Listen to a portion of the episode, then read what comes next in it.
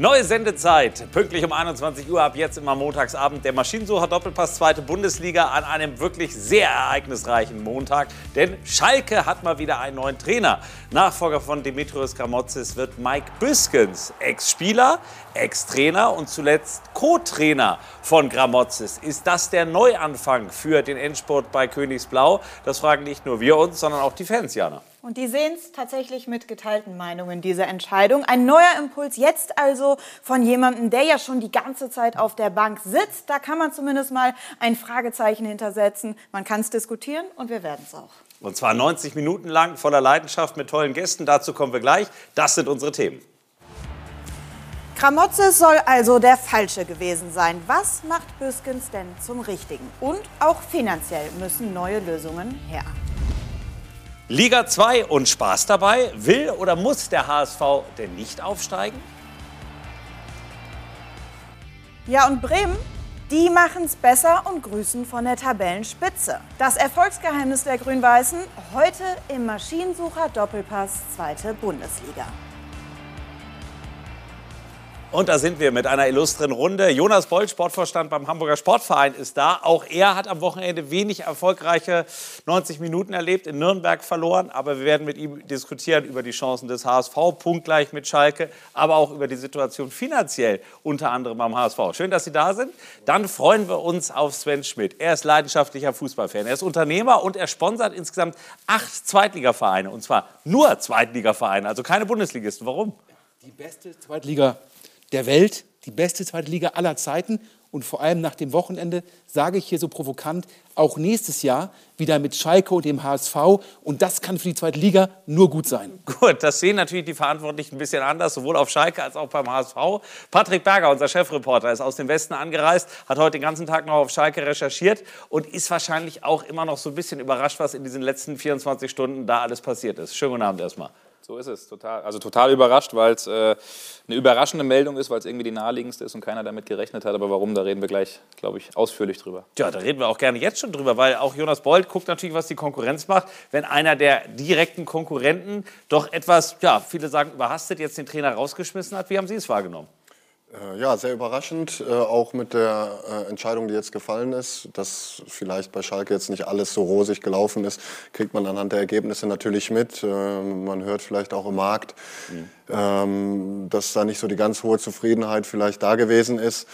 Ähm, dass das jetzt der Fall gewesen ist und jetzt eine interne Lösung im Prinzip Kramotzes ersetzt. Ich weiß nicht, ob das das letzte Wort ist. Dafür habe ich mich jetzt muss ich korrekterweise sagen, seit der Entscheidung auch nicht unbedingt mit Schalke nochmal in der Tiefe auseinandergesetzt. Ähm, äh, wir hatten äh, am Samstag eine unglückliche Niederlage und haben dann erstmal vor der eigenen Haustür gekehrt. Ja, und tatsächlich ist die Entscheidung auch noch relativ frisch. Vor gut zwei Stunden wurde sie verkündet von Schalke 04. Lukas Rott und Philipp Scherer waren, waren heute in Gelsenkirchen und haben mal ganz genau hingehört, auch bei den Fans.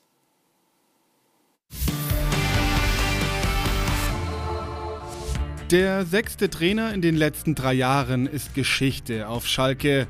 Der Aufstieg soll nun mit einer Hauruck-Aktion noch gelingen. Letzte Hoffnung? Trainerwechsel. Daran haben sich die Zeitungen und Anhänger in Gelsenkirchen gewöhnt. Ja, traurig genug, ne? dass das immer der Trainer schuld ist an der Sache. Also ich denke mal, die Mannschaft macht das Spiel. Der Trainer kann die Mannschaft zwar aufstellen, aber die Leistung bringt immer noch die Mannschaft auf den Platz. Und also ich konnte es also nicht glauben. Ich glaube, dass der Trainerwechsel jetzt doch so langsam sein musste. Die Leistung war jetzt in den letzten Spielen von den Schalkern nicht so mehr so berauschend. Ja, die Konstanz, die, die Aufstellung, das war alles nichts die letzten Tage oder letzten Wochen. Die 3 zu 4 Heimpleite gegen Rostock sinnbildlich für das endgültige Scheitern von Gramozis auf Schalke. Zu inkonstant, zu eindimensional das Spiel der Königsblauen. Dabei skurril, dass Gramozis nach drei eigenen Treffern seiner Mannschaft vor allem wegen der Offensive kritische Fragen gestellt bekommt. Die Schalker Welt auf dem Kopf. Der Vorwurf? Flanke, Terror Tor, auch diesmal das einzige Mittel zum Erfolg. Schüsse und Abschlüsse, glaube ich, gab es genug heute. Ich glaube nicht, dass wir heute sehr eindimensional waren. Das Offensivspiel war heute nicht das Problem. Das Hauptproblem des 43-Jährigen vielleicht auch nicht am Ende, sondern schon am Anfang seiner Schalke-Ära zu finden. Kramotzis übernahm mitten in der vereinshistorisch schlechtesten Bundesliga-Saison aller Zeiten und konnte das Schiff beim Sinken nur begleiten.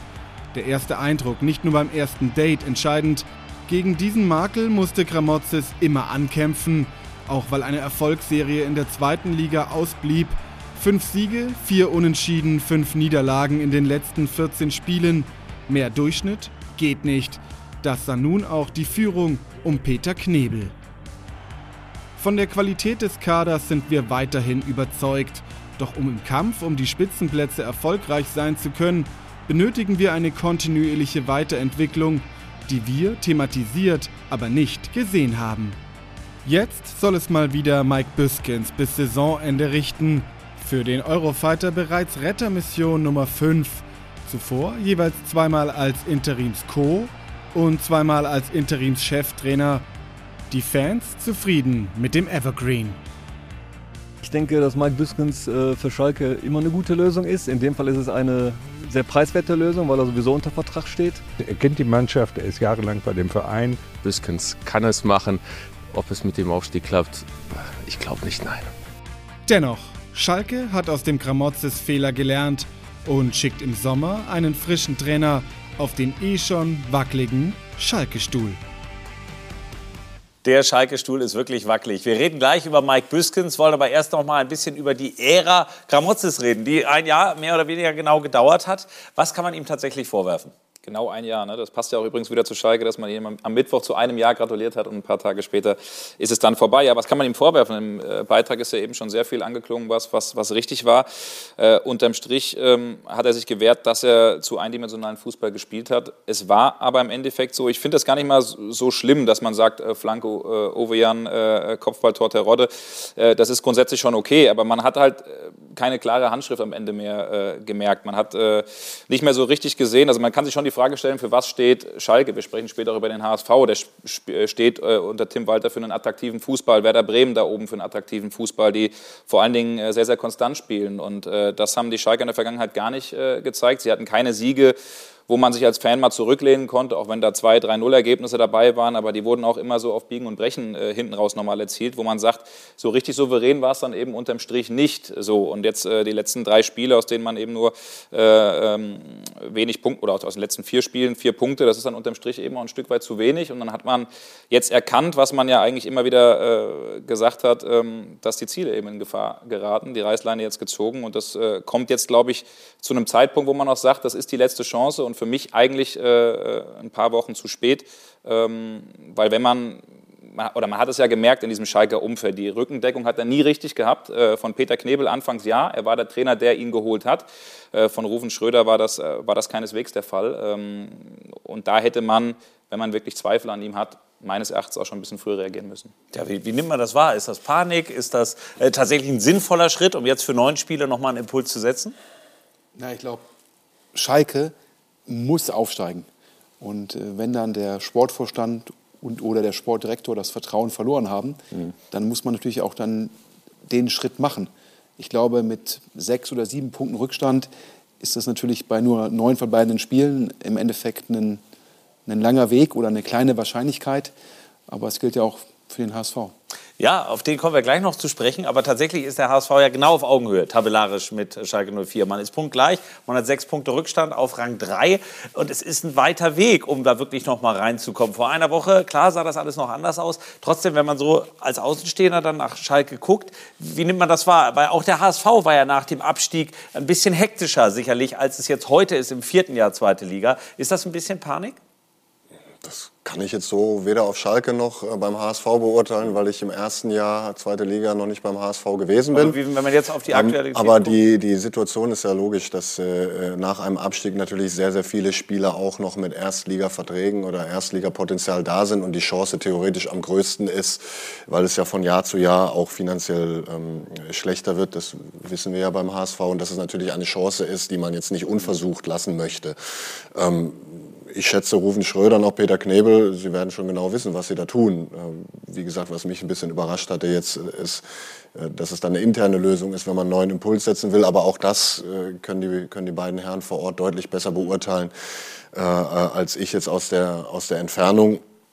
Panik, ich habe eigentlich bei den beiden nicht das Gefühl, dass sie zu Panik neigen. Deswegen glaube ich, dass das schon eine sehr überlegte Entscheidung ist. Wir reden auch gleich noch mit Peter Neu rüber und werden live nach Gelsenkirchen äh, schalten, was er darüber denkt als Trainer Dinosaurier. Aber Patrick, auch mit dem, was in den letzten 24 Stunden ähm, entschieden wurde, ist es tatsächlich eine Lösung gewesen, die jetzt die erste war oder hat man mit anderen Funkel Neuhaus äh, auch verhandelt? Nein, also man hat äh, auf jeden Fall mit anderen Kandidaten gesprochen, äh, das ganz klar. Äh, und da sind wir aber wieder bei der finanziellen Geschichte.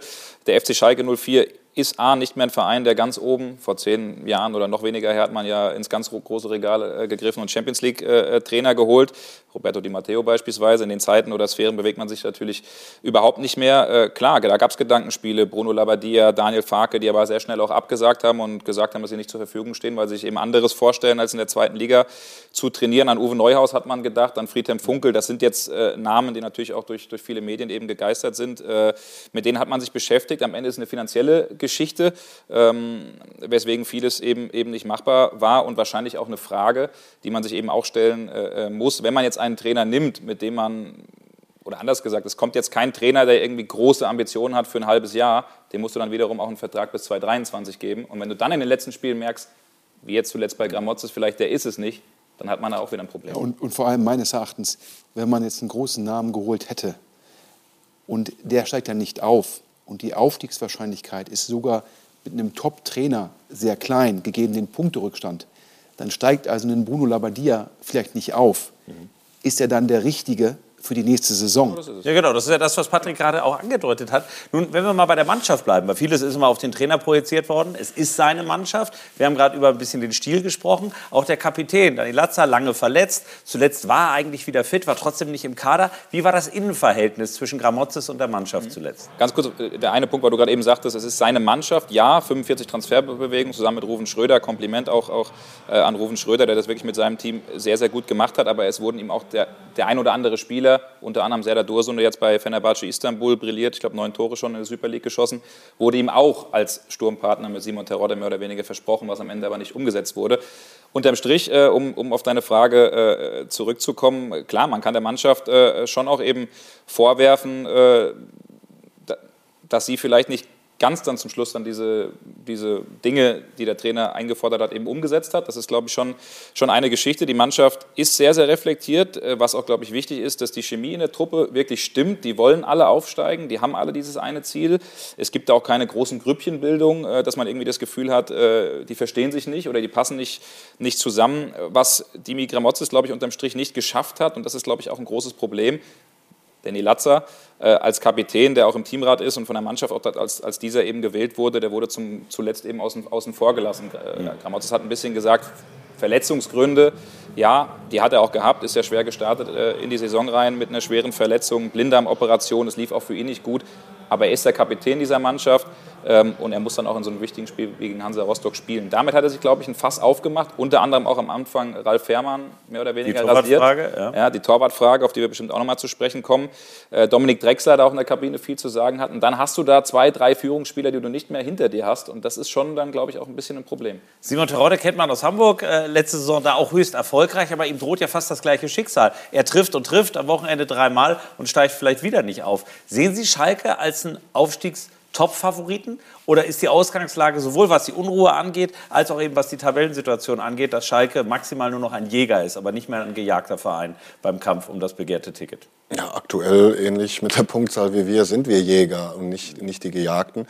Ähm, aber es sind noch neun Spiele zu spielen und dass sehr, sehr viel passieren kann in dieser engen Liga, dass viele Mannschaften noch gegeneinander spielen, ähm, das äh, liegt auf der Hand und äh, dass Simon Terodde eine Torgarantie eingebaut hat, ähm, das haben wir jetzt auch wieder gemerkt. Ich glaube, wenn man die Diskussion anhört und man erzielt drei Tore zu Hause, dann ist es nicht ein äh, Offensivproblem, sondern äh, wir hatten das zu Saisonbeginn eigentlich auch, als wir relativ viele Gegentore bekommen haben, ähm, dass du nicht jedes Mal so viele Tore dann schießen kannst, wenn es hinten permanent klingelt. Äh, und äh, ich glaube, wenn Schalke das hinbekommt, dann werden sie definitiv noch ein äh, Wörtchen mitreden im äh, Endspurt. Aber Teil der Wahrheit ist halt auch, Schalke war noch kein einziges Mal auf einem Aufstiegsplatz in der gesamten Saison, 25 Spieltage. Also wäre es ja eigentlich ein bisschen schön Rederei, wenn man sagt, Schalke ist wirklich einer für ganz vorne.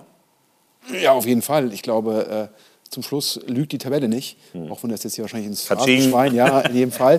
ja. ähm, ich glaube, die Frage ist eher, aus Schalke-Perspektive hätte man eventuell schon früher den Schritt machen sollen. Und äh, ja, ich glaube, wahrscheinlich sagen die Verantwortlichen jetzt, ja, also äh, jetzt in der Rückschau wahrscheinlich schon. Tja, und in der Rückschau fragen sich die Fans natürlich auch, war das eine richtige Entscheidung? Und gucken aber auch nach vorne, Jana. Gerade bei der Personalie Mike Büskens, du hast es schon angedeutet, äh, die Fans sind auch nicht so ganz einig. Er ist ein Fanliebling, aber ist er der Retter? Sage ich dir sofort. Zunächst möchte ich noch ganz kurz nachrechnen, dass sich auch Gramotzes heute tatsächlich selbst auf Instagram nach seinem Aus noch zu Wort gemeldet hat. Wollen wir hier nicht unterschlagen. Hat sich bedankt für die Unterstützung der letzten zwölf Monate und wünscht euch, also den Fans und dem Verein, maximalen Erfolg und alles Gute für die Zukunft. Glück auf. Jetzt also, Hadi, wie du sagtest, Mike Büskens, der neue Mann. Eingangs hatten wir sehr kritische Stimmen gehört. Es gibt aber auch durchaus positive Meinungen. Man kann ja von Büskens halten, was man will, aber zumindest sparen wir Geld. Geld und gehen nicht mit einem möglicherweise verbrannten Trainer in die neue Saison. Außerdem kann er die Mannschaft emotionalisieren. Der Kader ist gut genug. Kicken können sie alle. Einfach mal machen lassen. Zumindest kein Schnellschuss. Und der Trainer wird auch bei einem Nichtaufstieg nicht verheizt. Mach Meter, Mike. So, jetzt haben wir heute Nachmittag ja alle sehr viel spekuliert, wer es denn nun werden wird auf Schalke. Und auch diese Live-Bilder haben wir gefunden mit einem kleinen Augenzwinkern. Na klar, Peter Neururer, wenn auf Schalke der Baum brennt, ist er natürlich nicht weit. Ja, ist es natürlich am Ende jetzt nicht geworden. Nichtsdestotrotz können wir ihn ja mal fragen, ob es denn vielleicht Kontakt gegeben hat. Tja, das machen wir doch gerne, denn unser Sport1-Experte Peter Neurer ist uns jetzt hoffentlich live aus Gelsenkirchen zugeschaltet. Peter, das Bild, ich weiß, das ist nicht dein Lieblingsfoto, einst in Hannover entstanden. Natürlich warst du heute nicht vor der Geschäftsstelle oder hast du doch tatsächlich Kontakt gehabt, auch mit den Offiziellen? Schönen guten Abend erstmal. Ja, guten Abend auch, äh, wünsche ich euch auch. Äh, ich habe Kontakt gehabt, aber mit Sicherheit nicht mit den Offiziellen von Schalke 04. Ich war in der Gegend, klar, ich war in der Sterling Service Group, da arbeite ich für, da darf ich für arbeiten. Und die haben ja eine Menge mit Schalke 04 zu tun, also bin ich immer nah am Thema Schalke 04. War über alles fast informiert, nur über das, wie es heute sich entwickelt hat, natürlich nicht, da ich mit den Offiziellen, warum auch, nicht gesprochen habe. Gut, aber dann bleiben wir mal bei Mike Büskens. Den kennst du nur wirklich seit vielen, vielen Jahren. Du wohnst unweit des Stadions. Was ist dein Gefühl? Ist das eine Notlösung oder eine richtig schlaue Idee? Das ist eine eigenartige Frage, die du mir gerade stellst. Eine Notlösung mit Sicherheit, denn die Situation ist Not. Äh, Schalke 04 muss jetzt unbedingt punkten, äh, um, um die, das Ziel, Ruby Schröder hat es ja jetzt ganz klar formuliert, zu erreichen, sprich aufzusteigen. Äh, und von daher sind sie in der Not. Der Trainer ist beurlaubt worden. Ob zu Recht oder nicht zu Recht, lasse ich mal außen vor. Der Zeitpunkt mit Sicherheit sehr, sehr unglücklich, denn jetzt hat der neue Mann, egal wer es ist, es ist Mike Müskens, kaum noch Möglichkeiten, kaum noch Möglichkeiten, irgendwie neuen Esprit in die Mannschaft zu bringen oder Neuigkeiten irgendwo äh, äh, einzuführen, die dann für den Erfolg garantieren. Aber die Frage, die man sich stellen muss und immer wieder stellen sollte, wenn es dazu kommen muss, ist der Zeitpunkt der richtige, den Trainer zu wechseln. Und wenn ich ihn wechsle, dann muss ich ja, wie Robi Schröder und Peter Knebel auch sagten, versuchen, einen neuen Impuls von außen zu bringen. Wenn ich dann, losgelöst davon, dass ich Mike sehr, sehr schätze und er natürlich eine Schalker-Vergangenheit in allen Bereichen hat, aber mein Büskels installieren, also in Abführung, fragt sich der, der Fan von Schalke 04, Moment, da ist jetzt Mike Büskens und ein weiterer Co-Trainer, die übrigens bei Gramozis schon mitgearbeitet haben. Was haben sie denn während der Zeit unter Gramozis gemacht, dass sie jetzt imstande sind, neue Impulse zu setzen? Das ist eine große Frage, die man sich da stellen muss. Und ob das dann die richtige Entscheidung ist, das stellt sich dann wie immer im Fußball erst nachher raus. Ja gut, aber mit deiner Erfahrung, siehst du das als eine Möglichkeit? Weil es klingt ja schon ein bisschen grotesk, dass ein Co-Trainer, der mit dem alten Trainer natürlich lange zusammengearbeitet hat, jetzt ein neuer Hoffnungsträger sein soll. Ist schon oft genug im Fußball geschehen, aber was sagt dir dein Gefühl? Mein Gefühl ist dahingehend mehr oder weniger reduziert, weil ich nur noch Hoffnung habe. Ich habe vorher die Überzeugung gehabt, nachdem sich die Liga so langsam entwickelte, dass Schalke 04 plötzlich ähnlich wie der HSV zum Top-Favoriten sich weiterentwickelte, obwohl sie nie auf dem Aufstiegsplatz standen, ist es jetzt nur noch Hoffnung. Denn das, was jetzt gelaufen ist, ist Aktionismus. Aktionismus, den ich nicht nachvollziehen kann. Wenn man reagiert, okay, das mag sein, das können nur die, die Entscheider entscheiden und nicht wir und nicht, nicht die Außenstehenden. Aber dann hole ich wirklich mir einen neuen Impuls, von der der Mannschaft oder die Mannschaft möglicherweise neue Impulse bekommt und neue Motivationsgrundsätze äh, kennenlernen kann. Dieser neue Impuls ist mit Sicherheit nicht gegeben, denn da muss man sich die Frage stellen, was hat Mike denn vorher gemacht? Und der Co-Trainer, der jetzt Mike unterstützen wird. Äh, sie waren mit im Trainerteam, also viel Neues kann da nicht gekommen sein oder kann nicht kommen. Und äh, dann muss man sich die Frage stellen, ob das die richtige Entscheidung war. Es gibt mit Sicherheit eine ganze Menge Gründe, die aber wir in der Öffentlichkeit diskutiert haben. Mike ist einer dieser Gründe, die letztendlich dazu geführt haben, zu dieser Entscheidung äh, zu kommen. Im Nachhinein sind wir alle schlauer, klar. Aber ich sage und wiederhole mich da nochmal, die Tatsache, dass der Trainer beurlaubt wurde, möglicherweise richtig, aber der Zeitpunkt mit Sicherheit nicht der richtige. Nun muss man auch sagen, es wird ja noch ein bisschen grotesker, weil Mike Biskins ist gestern positiv auf Corona getestet worden. Das heißt, es ist noch gar nicht klar, ob er am Wochenende in Ingolstadt beim ersten Spiel überhaupt dabei sein kann. Dann müsste der Co. vom ehemaligen Co-Trainer als neuer Hoffnungsträger auf der Bank setzen. Passt das so ein bisschen ins Bild? Das passt in die unglückliche Situation von Schalke 04, aber ich bin davon überzeugt und ich habe äh, mit meinem alten Spezi Simon Terode gestern Abend noch lange telefoniert äh, dass die Truppe in sich so stimmig ist, dass sie auch immer noch davon überzeugt ist, äh, dass sie den Aufstieg schaffen können, dass Simon Terodde und drei, vier andere Spieler das Ding in die Hand nehmen, in die Hand nehmen und den jeweiligen neuen Trainer, jetzt ist es Mike Büskens, gestern Abend wusste Simon davon zum Beispiel noch nicht, dass sie den neuen Trainer dahingehend unterstützen, dass sie mit hundertprozentiger Überzeugung vorneweg marschieren und von daher habe ich noch die Hoffnung, dass der Aufstieg geschafft wird. Losgelöst davon, ob der Mike jetzt gegen Ingolstadt auf der Bank sitzen wird oder nicht. Gut, nur trotzdem, äh, du hast ein Schalker Herz, das wissen alle. Dementsprechend, du sagst, die Hoffnung ist da. Ist der Glaube in deiner Welt auch da, dass Schalke es am Ende packt? Oder sagst du, das wird eine verlorene Saison, sprich, es wird nicht ein Comeback in der Bundesliga geben? Ich habe am Anfang der Saison gesagt, ich kann mir nicht vorstellen, dass Schalke 04 in diesem Jahr aufsteigt. Es hat sich dahingehend entwickelt. Wir sprachen vorhin von der besten zweiten Liga aller Zeiten. Ich sage nein, das ist sie nicht. Es ist die attraktivste und spannendste zweite Liga aller Zeiten, wenn es um den Aufstieg geht. Sowieso keine Frage, sind sieben, acht Mannschaften, die aufsteigen können. Und mit dieser Gesamtentwicklung bin ich dann zu der Entscheidung gekommen und zu dem Entschluss gekommen, das, was ich anfangs an der Saison vorausgesagt habe, äh, muss ich revidieren. Schalke 04 war dann plötzlich für mich ein Aufstiegskandidat. Jetzt ist diese Liga so geschehen, wie sie im Augenblick, wie sie alle wahrnehmen. Äh, jetzt muss ich nochmals umdenken. Das ist Zickzack-Denken, Ge Gefühlslage, wie eben auf ganz Schalke. Ich habe jetzt nur noch die Hoffnung, der Glaube ist sehr, sehr gering geworden.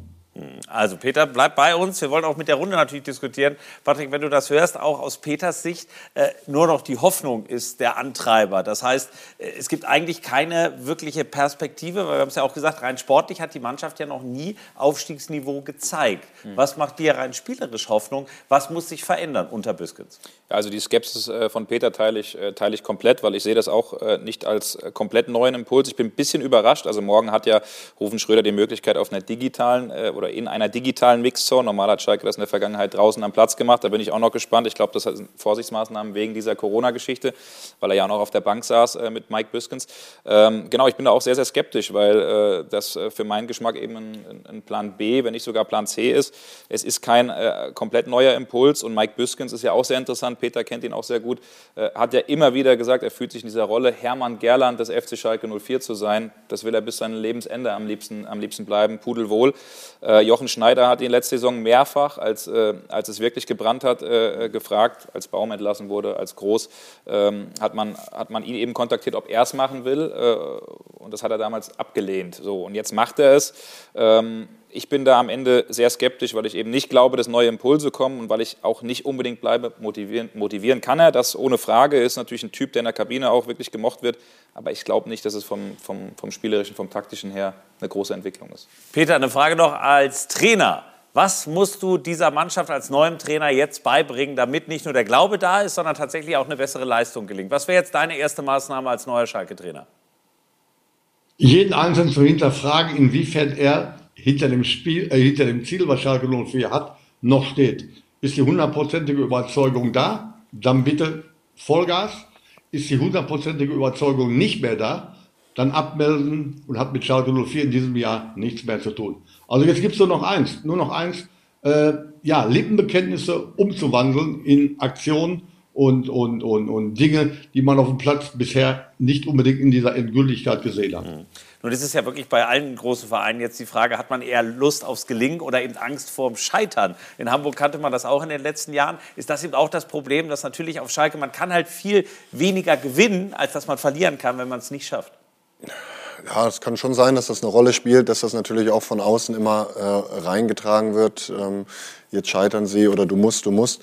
Ich widerspreche äh, Peter in einer Angelegenheit. Für mich ist es in der Tat mit die beste zweite Liga, äh, die es gegeben hat. Und das macht die Situation natürlich dann auch noch mal ein bisschen schwieriger, weil du Mannschaften hast, äh, die zu Recht eben auch oben stehen. Werder Bremen hat sich richtig gut stabilisiert, auch wenn sie natürlich einen Kader haben, der auch Erstliga-Formatstück hat. Ähm, aber St. Pauli, Darmstadt, da sind Mannschaften, die spielen alle auch Fußball. Und äh, das spielt natürlich dann auch eine Rolle, dass das nicht ganz so einfach ist. Definitiv. Über diesen spannenden Aufstiegskampf werden wir gleich reden und auch über das Finanzielle. Sven Schmidt sagt nämlich auch, es wird nicht gelingen. Wenn Schalke nicht den Aufstieg schafft, dann stehen sie vor einem viel größeren Scherbenhaufen, als dass sie aktuell nur in der Trainerfrage da große Sorgen haben. Peter, dir bis hierhin vielen Dank. Werbung Anfang. Werbung Ende. Die zweite große Baustelle bei diesem Verein ist ja nicht nur das Sportliche, sondern das Finanzielle. Nun hat man Gazprom gekündigt, verliert viel Geld. Und die Frage ist, wie stark würde Schalke leiden, wenn der Nichtaufstieg tatsächlich Realität wird? Ja, natürlich unglaublich stark. Es liegt daran, dass die Schalker immer noch, was jetzt Vorstand, ja, Team sozusagen neben dem Fußballteam einfach sehr große Strukturen haben, natürlich auch eine große Anlage mit dem Trainingszentrum und so weiter. Und doppelt getroffen. Zum einen wahrscheinlich kein Aufstieg, zum anderen keine Spieltagseinnahmen oder nur ganz kleine Spieltagseinnahmen durch Corona verursacht. Das in der Kombination wäre natürlich eine ganz bittere Saison für die Schalker und würde auch bedeuten, dass sie in der kommenden Saison weitere Sparmaßnahmen ergreifen müssen, was jetzt sozusagen das Team hinter dem Team angeht. Und vielleicht ist ja auch Mike Büskens schon der erste Schritt, das Ganze so ein bisschen kosteneffizienter anzugehen, ja. als in der Vergangenheit der Fall war. Ja, es ist tatsächlich ja auch unglaubliche Zahlen, äh, die auf Schalke da nach wie vor nicht nur kursieren. Patrick, du kennst sie genau. Wenn man es mal ein bisschen aufrundet, ist es ja wirklich eine Viertelmilliarden an Verbindlichkeiten insgesamt. Klar, man hat das Stadion und dergleichen. Trotzdem ist Schalke so ein bisschen das finanzielle Loch schlechthin in Deutschland, wo einfach die Kohle am meisten fehlt. Ja, klar, also das ist so. Man hat in, der, in, den vergangenen, oder man spricht ja immer von dieser Wette in die Zukunft oder auf die Zukunft, die man in den letzten Jahren gemacht hat. Da muss ich aber sagen, jetzt in den letzten, in den letzten Monaten und ist auch Christina Rühle-Hamers mit ihrem Team da auch wirklich sehr, sehr hinterher. Finanzvorstand? Finanzvorständin, diese, diese ganze Geschichte eben auch zu dämmen und das eben in den Griff zu bekommen. Da ist man auf einem guten Weg. Äh, man kriegt die Auflagen auch jetzt wieder für die, für die zweite Liga. Ich glaube, für die erste muss man sie auch reichen unter Auflagen. Man wird sie aber bekommen und erfüllen, da hat man keine Sorge. Äh, man geht auch davon aus, dass die Zahlen jetzt von 237 äh, um einiges runtergehen auf, auf 150, 160. Also da kriegt man gerade schon, schon viel in den Griff. Aber das ist ein komplett äh, richtiger Punkt. Wenn man nicht aufsteigt, dann ist es eben so, dass es weiterhin Mitarbeiterkürzungen bekommt. Das ist auch schon gestaffelt an die Mitarbeiter auf der Geschäftsstelle auch schon so weitergegeben worden. Je nach äh, Gehalt, dass es eben Kürzungen gibt, 20 Prozent, 15, 10, 5. Äh, und das äh, trifft natürlich die am meisten, äh, die eben nicht da auf dem Platz stehen. Ähm, wird, glaube ich, wird, glaube ich, sehr, sehr spannend. Aber unterm Strich glaube ich, es ist ein Coup, dass man das äh, hinbekommen hat mit Gazprom. Äh, da hat man so sehr an Image gewonnen. Äh, das ist neben Viva West jetzt, über die wir wahrscheinlich auch gleich sprechen, geben ja viereinhalb Millionen, also quasi diese zweite Tranche, die Gazprom gegeben hätte, zahlen die ja jetzt auch als Trikotsponsor, so wie ich gehört habe, erstmal nur temporär bis zum Saisonende und dann muss man weitersehen. Aber ich glaube, durch diese Gazprom-Geschichte sind ganz, ganz viele Sponsoren, auch kleinere wahrscheinlich, die zusammengekommen sind und sagen, jetzt wo Gazprom weg ist, können wir uns das auch sehr, sehr gut vorstellen. Und hinter vorgehaltener Hand spricht man auch davon, dass man bis zu zwei Millionen im Jahr allein an Mindereinnahmen gemacht hat durch Trikots, die man eben nicht verkauft hat, weil Gazprom eben bei den Fans gar Gut, also es gibt ein bisschen Hoffnung, vielleicht auch aus Ihrer Sicht mal. Wie groß ist wirklich der Unterschied zwischen zweiter und erster Liga finanziell, was die Rahmenbedingungen angeht? Kann man das so ungefähr machen? Das ist ja beim HSV ähnlich. Also man, man rechnet ja mit Geld. Und was ist mehr vorhanden, wenn man in der Bundesliga spielt, als in der zweiten? Ja, das ist äh, für, für, für Schalke dann vielleicht noch ein bisschen einfacher, weil dann nur ein Jahr Zweitliga-Zugehörigkeit reinspielt, was die TV-Gelder eben angeht. Aber die ganz entscheidende Thematik ist ja, was hast du in den Verträgen drin stehen? Und äh, die Verträge sind natürlich für Zweitliga-Verhältnisse, was man mitbekommt, teilweise noch ähm, sehr, sehr hoch. Das haben wir jetzt über die Jahre äh, natürlich auch angepasst beim HSV. Deswegen äh, fällt das nicht mehr ganz so ins Gewicht. Ähm, ist natürlich äh, auch, auch schade, dass dann äh, gerade bei so einem Umfeld wie Schalke auch, dass die Zuschauer eben fehlen. Und das ist natürlich auch eine Einnahmequelle, die, äh, die ja, definitiv ins Gewicht fällt. Aber all diese Handicaps, die man noch hat, die alten Verträge, die wenigen Zuschauereinnahmen, der Sponsor, der erst einmal weg ist und nur bis zum Sommer dann eben Ersatz gefunden ist, ist das ein Riesenklotz am Bein für SN4? Ja klar, vor allem die Problematik ist ja auch, jetzt muss man wahrscheinlich sparen, wenn man nicht aufsteigt. Und, äh, das- sparen müssen ja alle derzeit. durch Ja, Corona das ist klar. Aber Aber, man muss natürlich noch mal überproportional sparen. Ja? Äh, Man muss gucken, dass man die Spielerverträge weiter anpasst. Und wie der Herr Berger gesagt hat, man muss gucken, dass man sondern in der Organisation vielleicht Stellen nicht neu besetzt. Man muss gucken, wie man auch da die Gehälter anpasst. Und ähm, da hat man letztendlich ja in den Bundesliga-Zeiten zumindest teilweise sehr erfolgreiche Strukturen aufgebaut, die man jetzt in der zweiten Liga nicht finanziert bekommt. Da muss man die wieder abbauen. Und das ist natürlich dieses Rauf und Runter. Ja. Deshalb erhofft man ja auch immer, wenn man absteigt als großer Verein, dass man im nächsten Jahr wieder aufsteigt. Wenn man sich sagt, dann ein Jahr halte ich halt durch mit den Strukturen Ja. und dann steige ich wieder auf.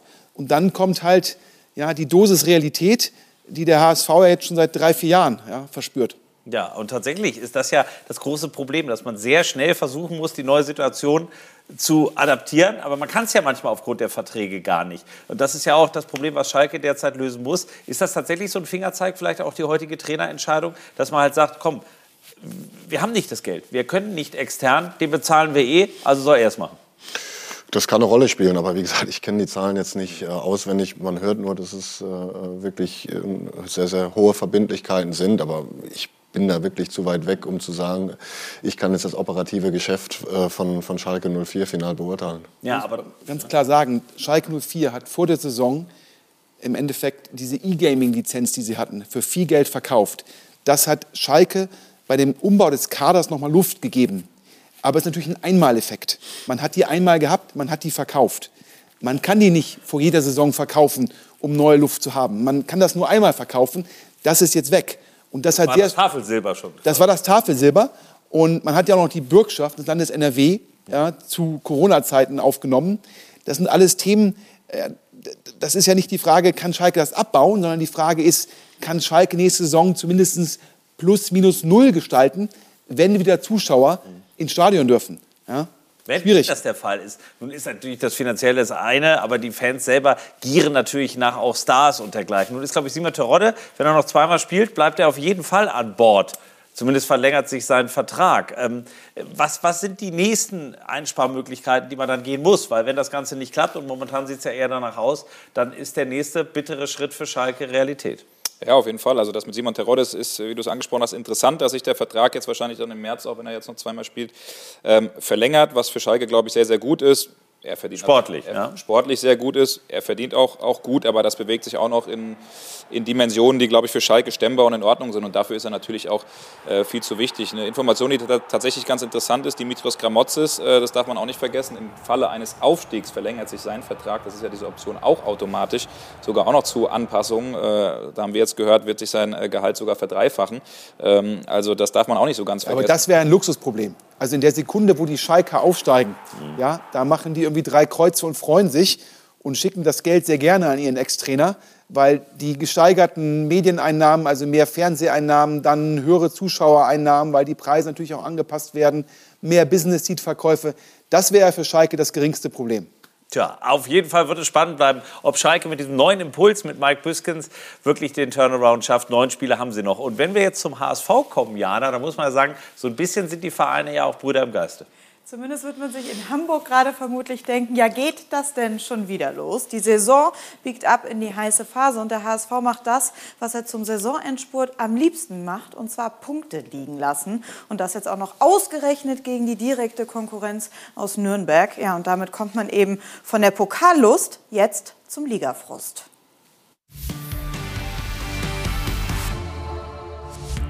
Von Zynikern zum Endspiel um Platz 4 erklärt, hätte dem HSV dieses Mal sogar eines seiner vielen Unentschieden gereicht, um zumindest einen direkten Konkurrenten nicht überholen zu lassen. Bei uns ist, äh, ist die Konsequenz einfach ein Riesenthema. Am Ende zählen nun mal die Tore und die, die haben wir heute ein bisschen verpasst zu schießen, gerade in der ersten Halbzeit. Wir hätten dann mit Sicherheit in der ersten Halbzeit schon äh, zwei, drei Tore schießen müssen. Die Chancen waren erstklassig, der Abschluss nicht. Und so liegt man nach Saisonniederlage Nummer 4 nun auf Platz 5 mit 6 Punkten Rückstand auf einen Aufstiegsrang. Klar haben wir den Anspruch, dass wir, dass wir Spiele gewinnen wollen. Das ist uns heute nicht gelungen, dann machen wir nächste Woche weiter.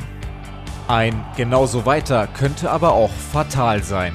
Der HSV gewann nur 10 von 25 Ligapartien und der Trend ist not his friend. Ab Spieltag 23 holten die Hamburger in den Zweitligajahren im Schnitt immer nur noch halb so viele Punkte wie zuvor. Bisher ist es gar nur einer. Da muss die Frage erlaubt sein, fehlt dem HSV die mentale Härte für Liga 2? Tja, was antworten Sie, Herr Bold? Äh, ich bin der Meinung, dass sie uns nicht fehlt. Ähm, wenn man die Spiele sieht, die wir diese Saison bestritten haben und wie viele Rückschläge wir während der Saison schon hingenommen haben. Es ist ja anders als vielleicht die Jahre vor, wo der HSV oft von der Tabellenspitze äh, gegrüßt hat. Dem ist ja nicht so, sondern äh, wir jagen ja die ganze Zeit. Ähm, hat ein bisschen Anschluss jetzt vor ein paar Wochen. Ist jetzt von den Ergebnissen unglücklich gelaufen, aber wir haben gesagt, äh, wir wollen eben jetzt etwas aufbauen beim HSV, haben bewusst eine sehr, sehr junge Mannschaft, ähm, eine hungrige Mannschaft. Die jüngste der Liga tatsächlich.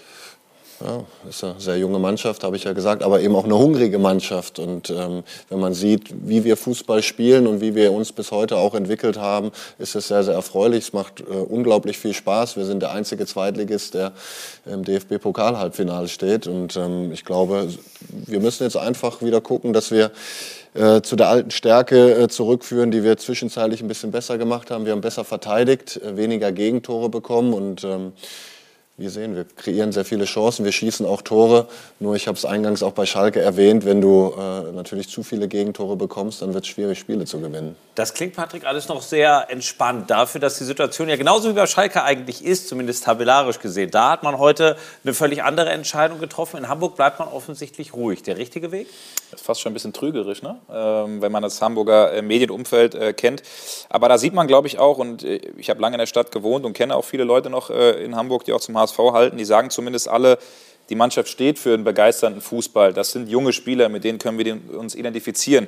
Vielleicht nehmen wir das auch ein Stück weit in Kauf, dass es vielleicht wieder nicht funktioniert, ähm, aber, aber, aber dafür irgendwie perspektivisch wir halt eine Truppe haben, äh, an der wir wirklich Spaß haben. Aber ich finde den Punkt schon ganz interessant. Äh, Jonas, ihr redet immer von der, von der Entwicklung auch, äh, auch, auch in der Mannschaft. Ich finde aber ein Stück weit, wenn man das das vierte Mal jetzt nicht schafft, ein Stück weit gehört eine Entwicklung oder in einer Entwicklung dann vielleicht auch dazu, dass man den nächsten Schritt macht, dass man hochgeht, dass man den Verein wieder und auch die Mannschaft ein Stück weit dahin vielleicht wieder entwickelt. Und das, glaube ich, geht natürlich ein bisschen einfacher, wenn man aufsteigt, oder?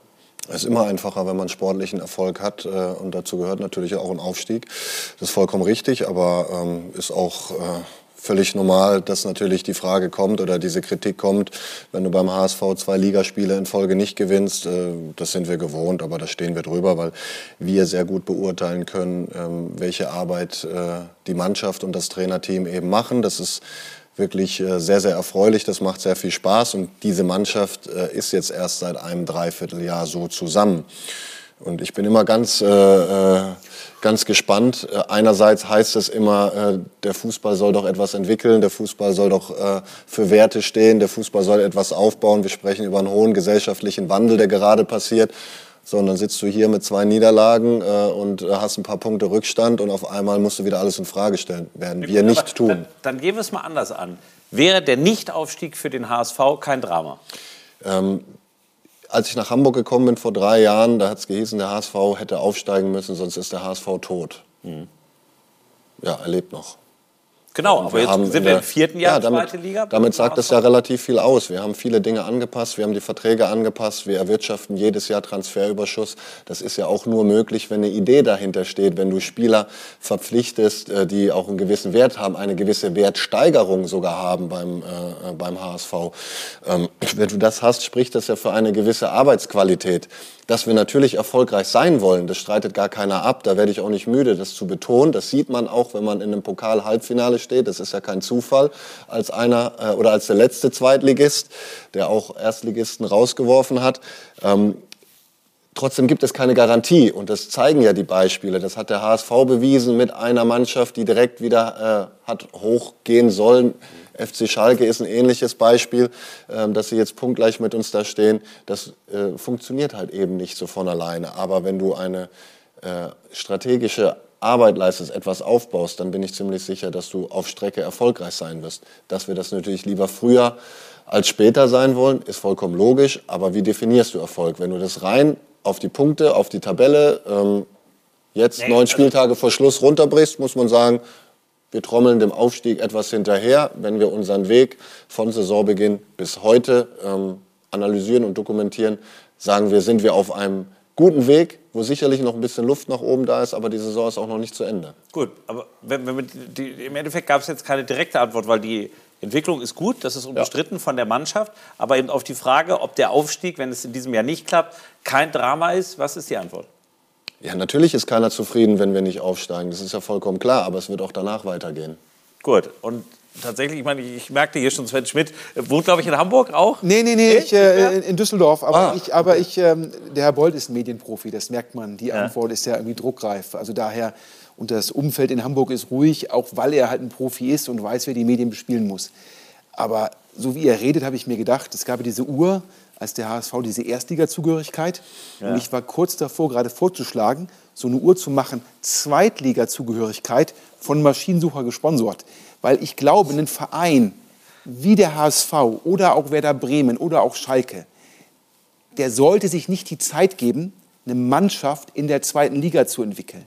Der sollte jedes Jahr nur ein Ziel haben, direkt wieder aufsteigen. Aber jetzt könnte man ja sagen, dreimal haben sie genau das Ziel so angegangen und sind dreimal gescheitert. Das ist ja jetzt quasi der neue Weg. Ob der dann erfolgreich ist, wird man sehen. Aber es ist zumindest ein anderer Weg. Aber dann muss man sich fragen, äh, ja, hätte man den Weg sozusagen besser exekutieren können. Nur weil etwas gescheitert ist, muss ja nicht der Weg falsch sein, sondern man muss sich fragen, waren das sozusagen dann für den Weg die richtigen Spieler?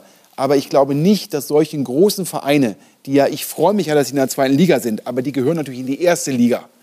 Die müssen das Ziel haben, jedes Jahr, wir wollen aufsteigen. Und es darf einfach nicht sein, dass der HSV sechs Punkte hinter Darmstadt steht. Ja, ich mag den Herrn Bold, aber da muss man sich fragen, auch beim HSV, ist der Herr Walter der richtige Trainer?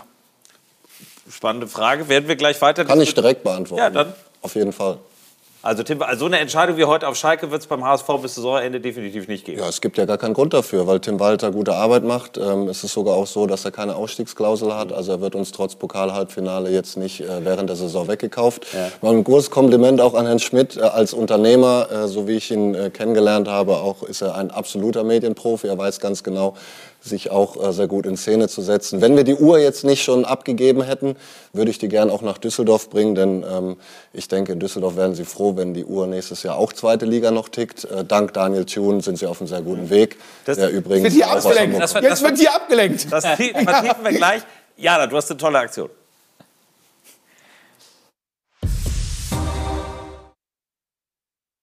Quasi die beste Form der Ablenkung. Ich möchte heute mal mit einem Tweet aus dem Netz starten von einem HSV-Fan, der einen Aufruf gestartet hat. Wenn mir irgendjemand ein signiertes Trikot vom HSV organisieren kann, soll er oder sie sich melden. Mein Dad feiert bald 40. Geburtstag und das wäre ein wirklich gutes Geschenk. Ja, da können wir doch Abhilfe schaffen und zwar mit unserer Truck Scout 24 Church Charity. Da gibt es nämlich genau dieses HSV-Trikot, signiert von allen Profis, zu ersteigern. Wie Sie an der Auktion teilnehmen können, das sehen Sie unter dem Link hier eingeblendet. Die Einnahmen aus der Aktion sind für den guten Zweck. Die gehen nämlich an die Deutsche Sporthilfe. Und ich würde sagen, das ist doch ein perfektes Geschenk für den Papa zum Geburtstag. Und die Geschenkschleife packen wir gleich auch noch drumrum, nämlich mit einer Unterschrift von Jonas.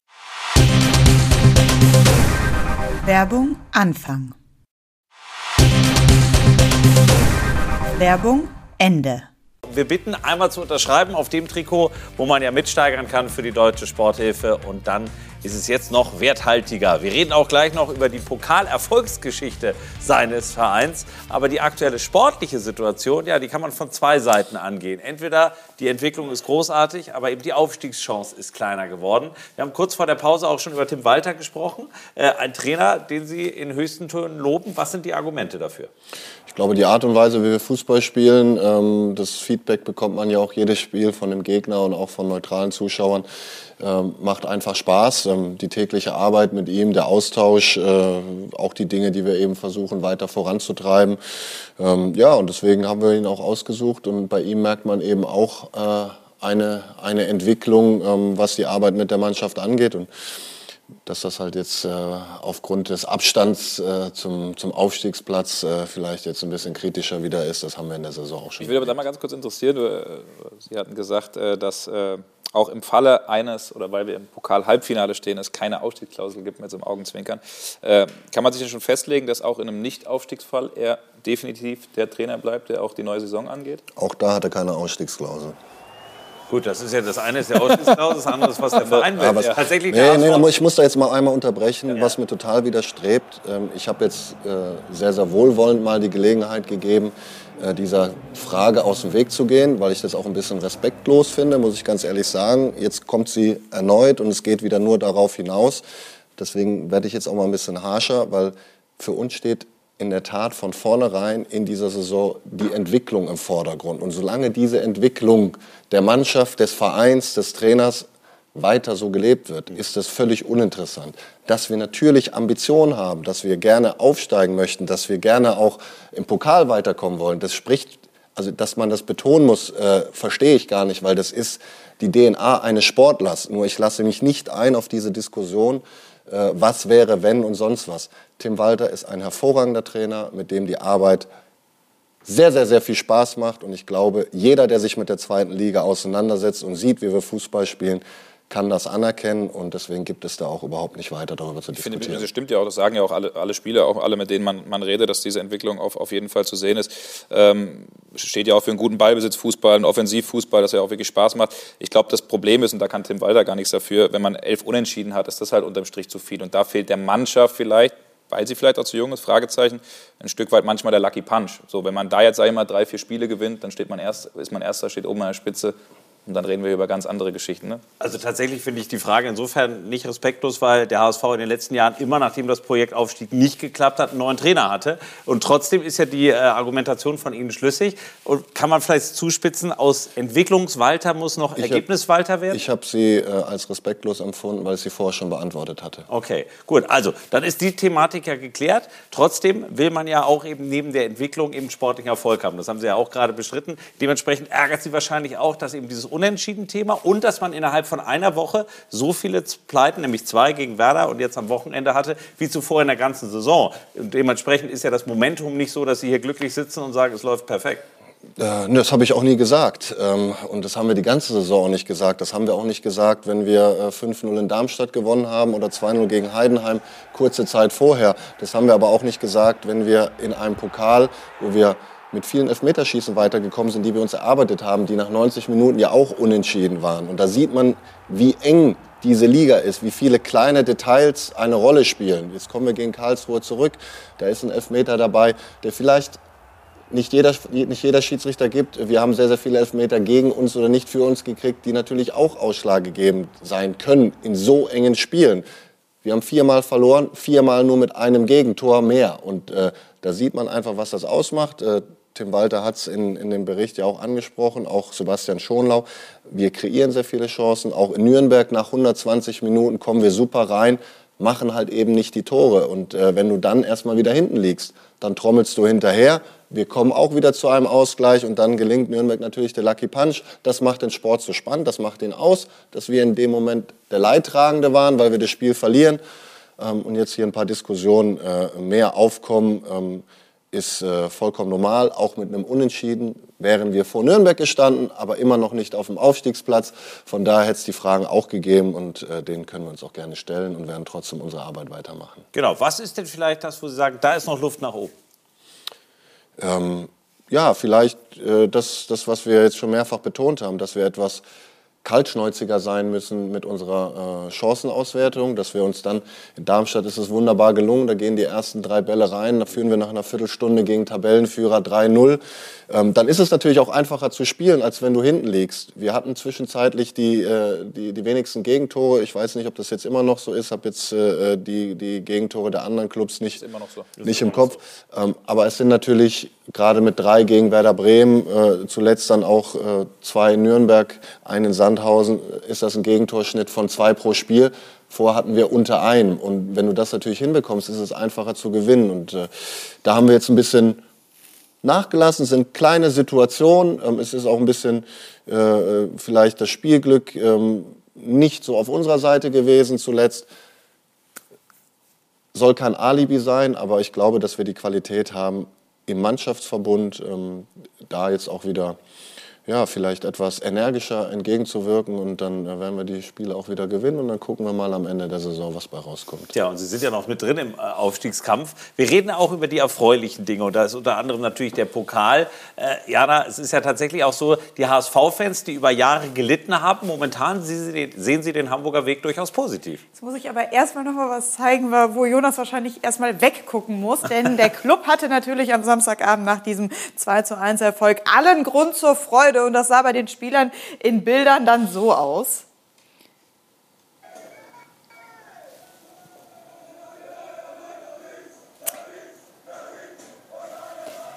Okay, gut dann äh, ist, steht das iPad, die Technik hier wahrscheinlich auf Seiten von Jonas Bolt. Also die äh, Clubspieler, die feiern hier natürlich in der Kabine diesen 2 zu 1 Erfolg gegen den HSV. Sie stehen nach diesem Wochenende auf Rang 4. Es war der dritte Sieg in Serie. Und wenn man die Bilder sieht, ich kann Ihnen sagen, ich glaube, so feiert nur eine Mannschaft, die sich auf jeden Fall im Aufstiegsrennen noch etwas ausrechnet. Jetzt kommen wir aber zum Hamburger Sportverein. Und die Fans, man muss sagen, sie bewerten diese Saison durchaus positiv, selbst wenn die noch mit einem Verbleib in Liga 2 wieder einmal verbunden ist. Denn auch diesmal wird der HSV vermutlich nicht aufsteigen. Diesem Team nehmen es aber viele nicht übel, denn anders als den bisherigen sieht man hier einen großen Unterschied innerhalb der Mannschaft. Und auch ein weiterer Fan findet, ich habe seit vielen Jahren nicht mehr so gern meinem HSV beim Fußballspielen zugesehen. Daher hoffe ich, auch bei einem erneuten Verbleib in Liga 2, dass Trainer, Sportchef und viele Spieler bleiben. Endlich kann ich mich mit meinem Club wieder identifizieren. Also die Stichworte sind hier ganz klar Konstanz, Entwicklung und Identifikation. Und das klingt so ein bisschen nach Spaß auch in Liga 2. Ja, definitiv. Der Spaß ist ja in der zweiten Liga. Ich glaube, in dieser Saison eigentlich, was die Entwicklung der Mannschaft angeht, größer als in den Jahren zuvor. Ja, definitiv. Wobei ich jetzt nach 25 Spieltagen äh, auch nicht die Flinte ins Korn werfe und sage, wir hören jetzt auf, Fußball zu spielen. Also ich kann die Tabelle lesen, ähm, das ist vollkommen in Ordnung, aber ähm, wie gesagt, es sind noch ein paar Spiele zu spielen und ähm, dann gucken wir mal, was am Ende bei rauskommt. Und im Pokal sind ja vielleicht noch zwei Spiele zu spielen. Man ist im Pokal-Halbfinale. Gestern gab es die Auslosung. Ja, man hat ein Heimspiel. Ich glaube, das hat alle Hamburger gefreut. Es geht gegen den SC Freiburg. Bevor wir gleich auf historische Bilder schauen, ist das eine Art traumlos gewesen unter dieser Konstellation, dass man zu Hause spielen darf? Äh, das traumlos schlechthin äh, ist gewesen, dass wir unter den letzten vier sind. Ähm, das ist, ja, ja, kann man nicht oft genug erwähnen, auch aus wirtschaftlichen Aspekten Seiten äh, ist das etwas, was uns sehr, sehr gut äh, äh zu, Gesicht, äh, zu Gesicht steht. Ähm, dass wir natürlich lieber zu Hause spielen, ähm, ist, ist logisch. Also, spielen alle Komponenten rein. Wir hoffen, dass wir dann auch vor vollem Haus antreten können.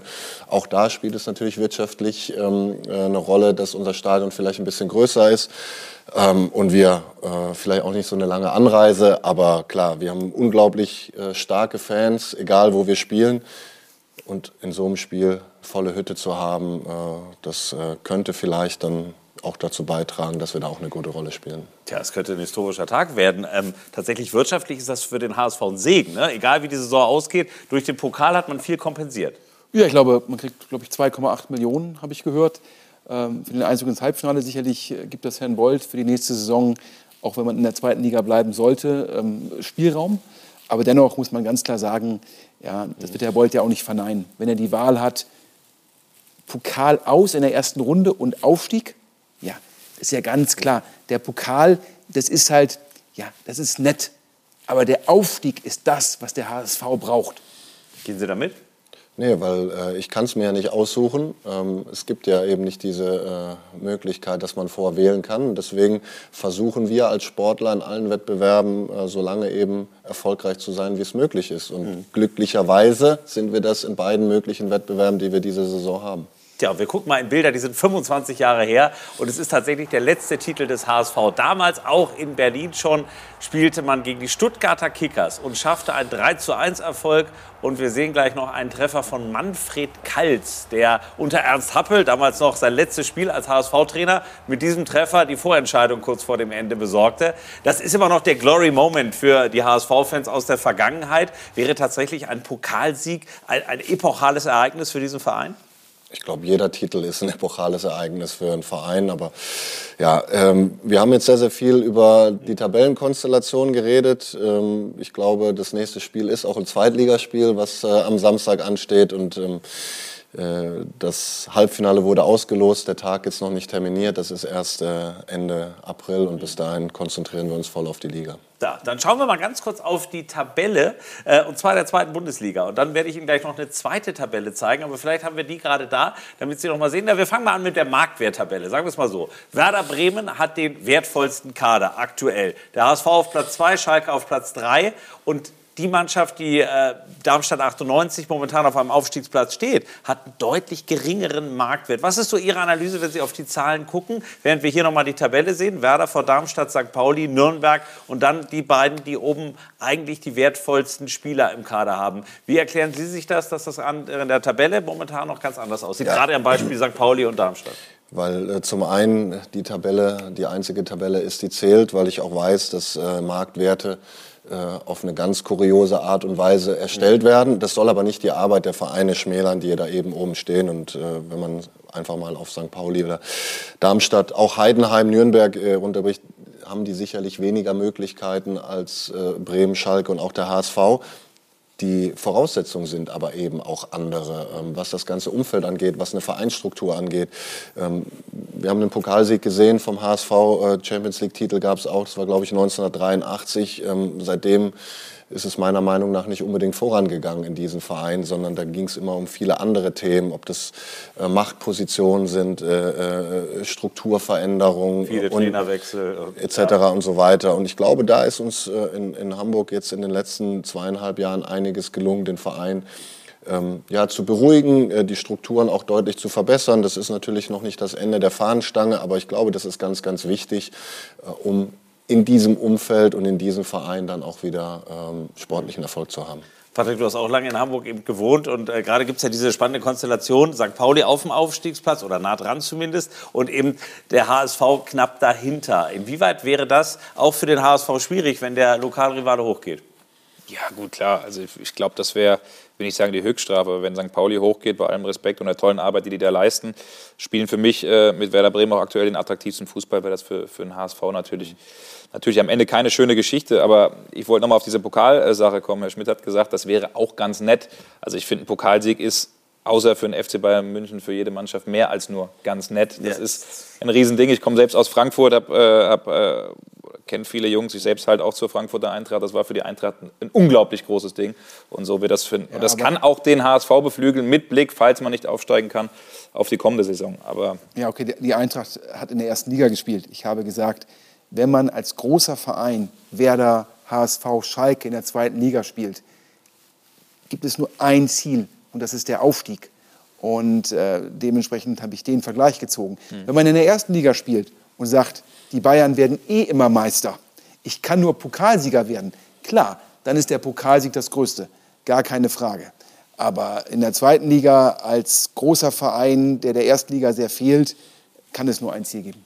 Gut, also wie gesagt, ist ja eine These. Ich glaube, der Verein sieht das ein bisschen anders. Wenn wir nochmal auf St. Pauli zurückkommen, gehen Sie da mit bei der These, dass, dass die Höchststrafe für den HSV wäre, wenn man selber nicht aufsteigt und St. Pauli geht hoch?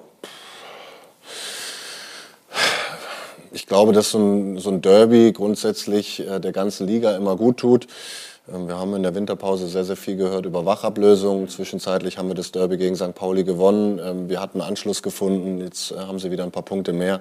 Nochmal, es sind noch neun Spiele in dieser Liga zu gehen. Und jetzt äh, über ein Fazit zu sprechen, ähm, ist vollkommen in Ordnung, dass man das als Medienvertreter tut. Und äh, das freut ja auch die Fans da draußen. Und das gibt Aufmerksamkeit, auch für die Sponsoren dieser Sendung. Das ist vollkommen klar. Ähm, aber das Schöne ist ja tatsächlich, dass die Liga so eng ist. Also der, genau. der, der Kampf um den Aufstieg ist ja die entscheidende Frage der nächsten zwei Monate. Das Richtig. gilt ja nicht nur in Hamburg. Gut auf den Punkt gebracht, der nächsten zwei Monate und wird nicht heute Abend, äh, werden ja. auch wir heute Abend nicht final entscheiden können. Das stimmt. Dann gucken wir mal 100 Kilometer weiter von Hamburg in Bremen. Da macht man sich zu Recht auch momentan momentan große Hoffnung. Auch da sah es ja unter der Saison erstmal richtig schlecht aus, aber momentan fliegen und fliegen und fliegen sie Richtung Bundesliga. So sieht es zumindest aus. So kann man es äh, durchaus sagen, auch wenn die Bremer sich dessen bewusst sind, dass das gegen äh, Dresden doch ein Sieg der Kategorie Arbeitssieg war. Aber auch hässliche Siege sind schön. Ich meine, hässlicher Sieg von den hässlichen Vögeln, wie sie sich selbst genannt haben, Duxch und Füllkrug, das passt doch irgendwie. Ja, und auch bei Werder selbst ist Think Big angesagt. Nicht nur in der Liga, sondern auch im europaweiten Vergleich Spitzenreiter. Das ist die Tabelle jetzt unter Ole Werner. Man glaubt es kaum, aber tatsächlich Werder Bremen vor Manchester City oder auch dem FC Liverpool oder dem FC Bayern. Deswegen kann man es ihnen auch nicht verübeln, dass äh, hier der ein oder andere leichte Arroganzanfall kommt. Habe gerade in den Rückspiegel geschaut und sehe den HSV und Schalke 04 nicht. Tja, wahrscheinlich tut es auf der einen Seite weh und trotzdem gibt man auch ein Kompliment drüber, denn offensichtlich läuft in Bremen gerade vieles gut. Ja, das äh, gehört dazu, dass man sich gegenseitig auch ein bisschen aufzieht. Ich glaube, bei Bremen steckt der Stachel dann auch noch ganz tief, dass wir in Bremen 2-0 gewonnen haben. Ähm, aber das ist auch vorbei, das war in der Hinrunde. Ähm, man muss, muss einfach sehen, die Serie, die sie haben, die ist äh, wirklich atemberaubend. Und äh, in dieser ganzen Serie ist ein Unentschieden dabei. Und dieses Unentschieden ist gegen Ingolstadt zustande gekommen. Äh, da, sieht man, ja. da sieht man wieder, wie eng diese Liga ist und was es bedeutet, einfach in in dieser Liga, dass man in einem Spiel wirklich gucken muss, dass alles in eine Richtung läuft, weil äh, sonst, sonst läuft es halt einfach nicht von alleine. Und das hat sich Bremen jetzt ganz gut erarbeitet. Ähm, sie haben eine gute Mannschaft, kriegen die PS auf die Straße, deswegen haben sie sich einen kleinen Vorsprung erarbeitet. Und wenn Sie meinen, dass das eben äh, reicht und jetzt das Ende der Fahnenstange schon ist, dann ist ja okay. Ja, aber was man, man sieht tatsächlich, wir haben ja sieben unterschiedliche Tabellenführer schon gehabt. Werder war es auch über Monate nicht. Äh, was sagt Ihr Gefühl aktuell? Wer ist das stärkste Team oder die zwei stärksten Teams dieser Liga? Also, dass Werder Bremen zumindest von der Serie her äh, sehr, sehr konstant spielt. Ähm, das, das kann jeder sehen. Das, das zeigen ja auch die Ergebnisse. Sie haben am Wochenende haben sie auch einen Rückstand aufgeholt. Mhm. Ähm, als wir gegen sie gespielt haben, haben sie ganz gut begonnen, aber ich glaube, am Ende waren sie froh, dass das Spiel abgepfiffen wurde, weil wir, weil wir wirklich am Drücker waren. Ähm, aber am Ende äh, äh, reicht es momentan halt eben für die drei Punkte und das äh, jetzt über Wochen und deswegen stehen sie halt auch zu Recht da oben. Hm. Und sie sind der Tabellenführer und wir werden auch das beobachten und werden gleich zu einem Ex-Bremer mal eine Meinung einholen. Nämlich Mario Basler hat sich geäußert zu einer Szene, die sensationell war. Werbung Anfang. Werbung Ende. Beim Spiel Sandhausen. Äh, zu Hause und dann gab es eine Ecke und Sportskamerad Okorochi schafft was, was eigentlich, das kann man auch nicht trainieren, oder Jonas Bolt? Eine direkte Ecke? Kann man trainieren, aber äh, dadurch, dass ja ein Torhüter drin steht, ist es noch schwieriger. aber ich denke mal, Mario wird es uns gleich erklären. Ne? Ich genau. kann mich noch gut erinnern. Ja, also gegen Hannover war das wirklich ein ganz, ganz starker Moment. Und Jana, den haben natürlich auch die Fans genossen. Ja, und vor allem auch gefilmt, glücklicherweise, und das äh, auf Twitter auch veröffentlichen. So können wir uns dieses Traumtor jetzt auch noch mal aus anderer Perspektive anschauen.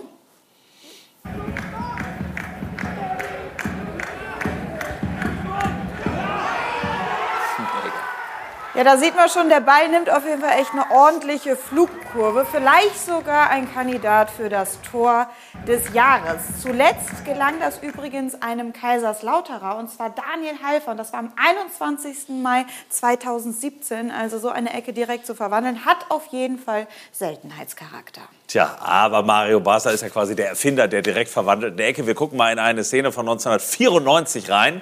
Ja, da waren die Frisuren noch länger. Und dann kommt er hier. Und zack, Martin Pietenhagen wurde damals überlistet und Mario Basler war der gefeierte Held.